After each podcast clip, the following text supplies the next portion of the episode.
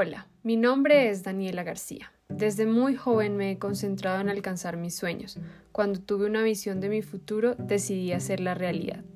Durante el transcurso de los años siempre he estado trabajando en mi interior y he cuestionado mis emociones. Es por esto que quise compartir con ustedes algunas de las cosas que han sido útiles para mí y de las cuales soy más consciente ahora.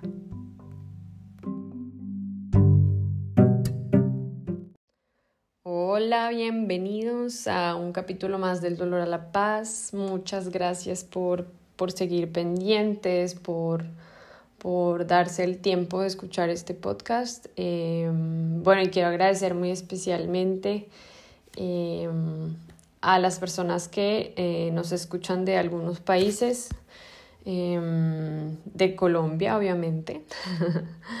de los Estados Unidos, de Dinamarca, Argentina, Alemania, Francia, del Reino Unido, México, España, Costa Rica, Chile, Suiza, Panamá, Holanda, Brasil y Guatemala. Muchísimas gracias de verdad a todos ustedes que están tan pendientes pues del podcast y especialmente también a mis amigos que son como los seguidores número uno de este podcast. Gracias por su apoyo.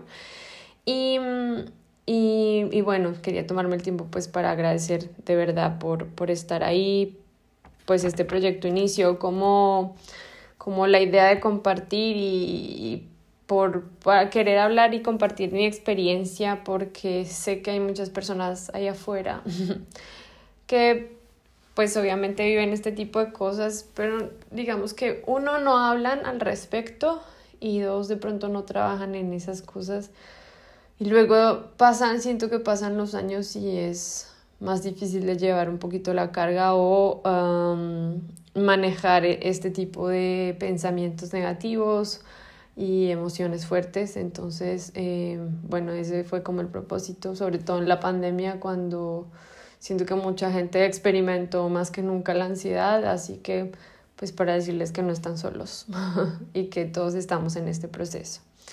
Y pues también compartir eh, algo de información que es útil, pienso que es útil. Y bueno, el tema de hoy es eh, cómo manejar las situaciones dolorosas y la sanación. Entonces, pues si nos ponemos a pensar qué sería de nosotros si no experimentáramos eh, situaciones dolorosas, pues no creceríamos. Y según cómo manejemos este dolor, determinará cómo enfrentemos ciertas situaciones del futuro y cuán maduros podremos llegar a ser, ¿no? Em, y es que es importante tomar responsabilidad de nuestras vidas y de nuestro futuro y dejar de culpar. Tenemos que dejar de culpar al que nos hizo. Eh, hay procesos igual que son muy difíciles pero nosotros tenemos la responsabilidad de nosotros mismos. Entonces tenemos que pensar y decir, yo soy responsable también de mi futuro y tomar la decisión de querer sanar o al menos intentar hacerlo porque es un proceso tan largo, digamos, o a veces, eh, a veces es un poco más fácil en ciertos casos, pero en otros no tanto. Pero al menos sentir que estamos trabajando por esto. Y bueno, así también eh, si nos ponemos a pensar lo que somos el día de hoy, pues se lo debemos al pasado. Los sacrificios que hemos hecho por cosas que queríamos en la vida y cada experiencia vivida.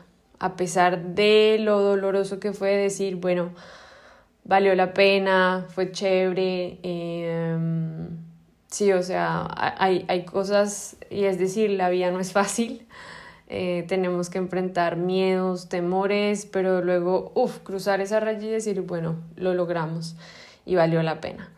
Y crecer. Em, y muchas de estas veces, em, en, pues en los momentos dolorosos, nos pasa que cuando nos han lastimado hemos creado muros o métodos de defensa para evitar sentir dolor. Y es que de pronto no somos plenamente conscientes de esto, pero el cerebro sí guarda la experiencia emocional. Y entonces cuando hablamos de experiencias traumáticas, no son solo estas experiencias, em, sino que adquirimos creencias que no nos permiten avanzar. Entonces es ahí cuando, por ejemplo, entramos en pareja y explotan cosas que, que de pronto no habías trabajado antes o tienes hijos y salen temores por situaciones que te pasaron a ti personalmente o no sé, etcétera. Hay, hay situaciones que eh, o, llegas a esa etapa de la vida y dices, uff, qué emoción, genial, y luego empiezas a vivir esta etapa y, ups, ups, ups, estoy sintiendo miedo, eh, tengo miedo tal, me da pánico tal, em, em, no confío en mi pareja, em, bueno, ejemplos, digamos. Y cada uno de nosotros muy seguramente tenemos esto y es por experiencias dolorosas. Y muchos han creado muros. Entonces, por ejemplo, ah, no vuelvo a salir con ningún tipo. O sea, no, no quiero saber de hombres, o sea, todos son perros, todos son ta, ta, ta. Y ese es un mecanismo de defensa, por ejemplo. Y bueno, no todos son así. Eh, no podemos generalizar, no podemos, em, sí, o sea, no podemos crear un muro y, y, si sueñas con tener una familia, si sueñas con tener eh, tu, tu pareja, y tenemos que bajar los muros en algún punto. Y va a ser difícil, porque pues son métodos de defensa que has creado para protegerte. Pero ¿qué sería del enamoramiento, digamos, si no somos vulnerables? No, no podemos ser eh, 100% nosotros. Y bueno, en el caso de las relaciones de pareja es un compromiso es un compromiso de ser fiel. Si el otro incumple el compromiso, pues eso ya es, pues va a ser algo doloroso, pero, pero el enamoramiento es muy bonito. Entonces vale la pena el riesgo, vale la pena y después de cada relación, pienso yo, trae un aprendizaje enorme. Pero no sé, al menos en mi experiencia, yo me he enfrentado a temas personales muy como de, de mi pasado y, y, los reflejé en, en, una, en relaciones. O sea, como estaba súper feliz de mi relación y de repente así de la nada me venían cosas del pasado, miedos. Y yo decía, pero ¿por qué no estoy disfrutando esta relación? Y porque pues tengo que sanar. Y no estaba bien. Entonces, eso es un tema ahora también con los hijos, eh, de reflejar miedos del pasado, como ah, no quiero que te pase esto y tratar de hacer todo lo posible para que al niño pues no le pase lo mismo que a ti y, y está bien, pero tenemos que trabajar en esos miedos porque resulta que los niños también sienten eso. Em, y bueno, eso por un lado. Y cuando vimos una experiencia pues particularmente dolorosa, eh, las emociones van a tomar el mando y dificultan pensar con claridad. Entonces, lo que sucede es que no podemos analizar la situación con objetividad y borramos todos los aspectos positivos, haciendo que uno se centre solo en lo negativo. Y esto obviamente pues va a desencadenar sentimientos de impotencia, rabia y tristeza.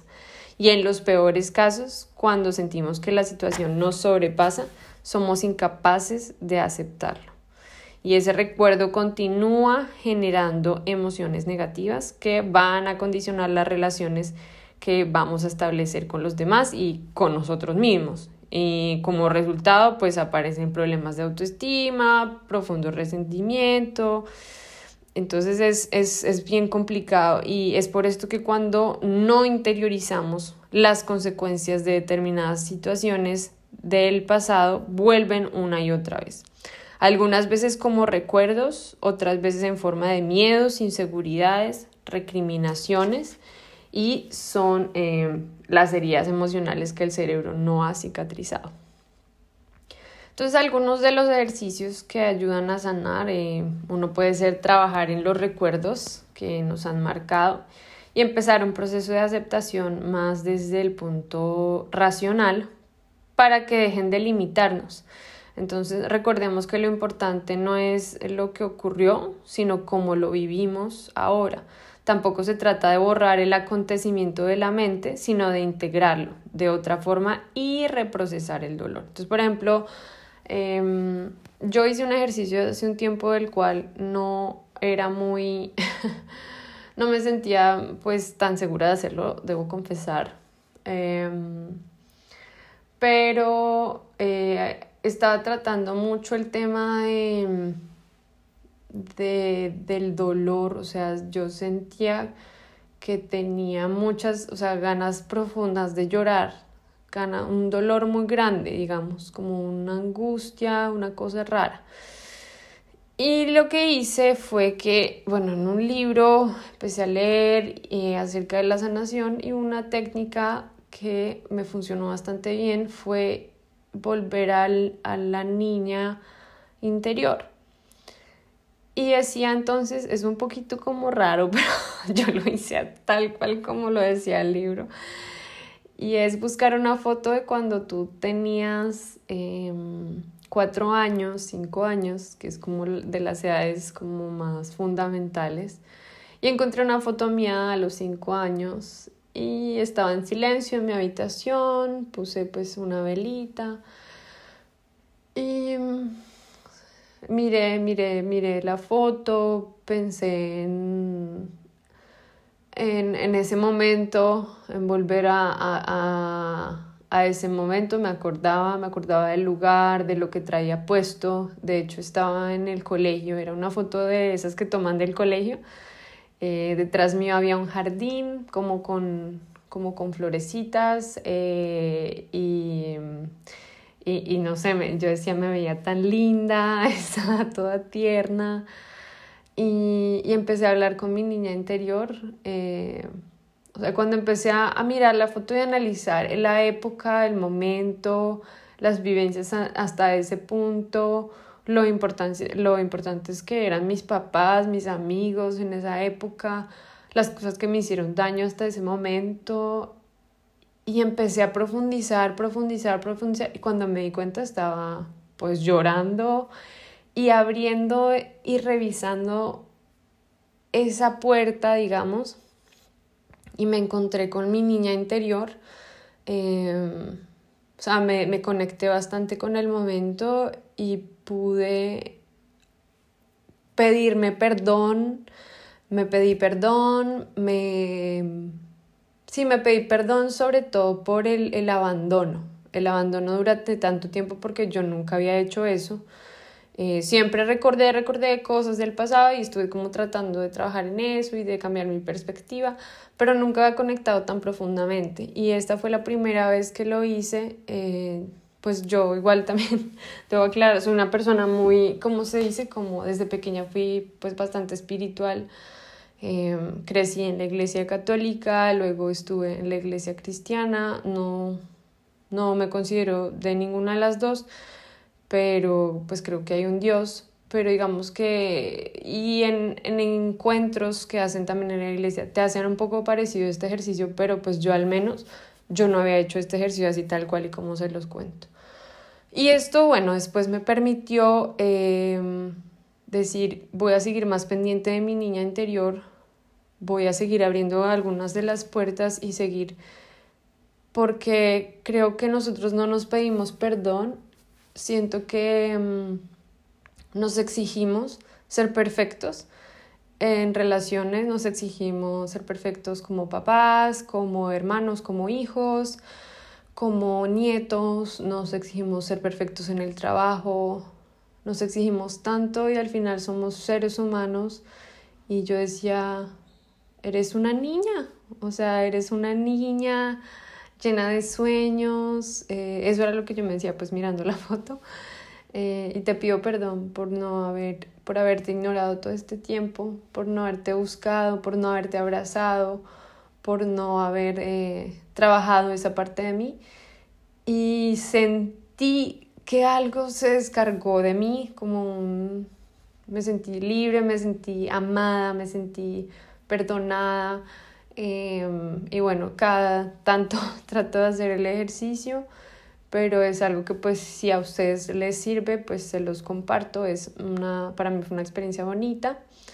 Y sé que hay muchas otras que, que pues pueden ayudar en la terapia misma. Y creo que un, un par de terapias que te hacen pues volver a, a estos momentos y justamente hacer lo que pues hice. Em, y ya buscar un momento a solas, em, y conectar. Lo más importante es conectar con nosotros mismos y hay muchísimos mecanismos para hacerlo. Em, y bueno, esa es mi experiencia, quería contárselas. Y otro ejercicio que pienso que pues si pueden hacerlo también, la meditación ayuda muchísimo. Hay meditaciones de sanación.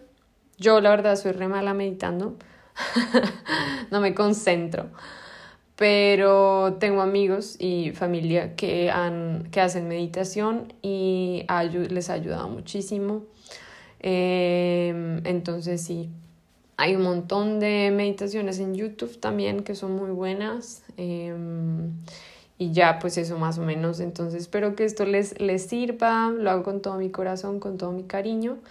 Y eh, bueno, espero que que tengan una linda semana. Muchas gracias por estar pendientes y un abrazo enorme. Gracias a todos los que escuchan.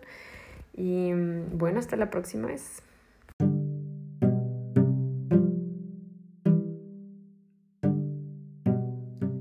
Recuerda que del dolor siempre podemos volver a la paz. Hasta la próxima vez.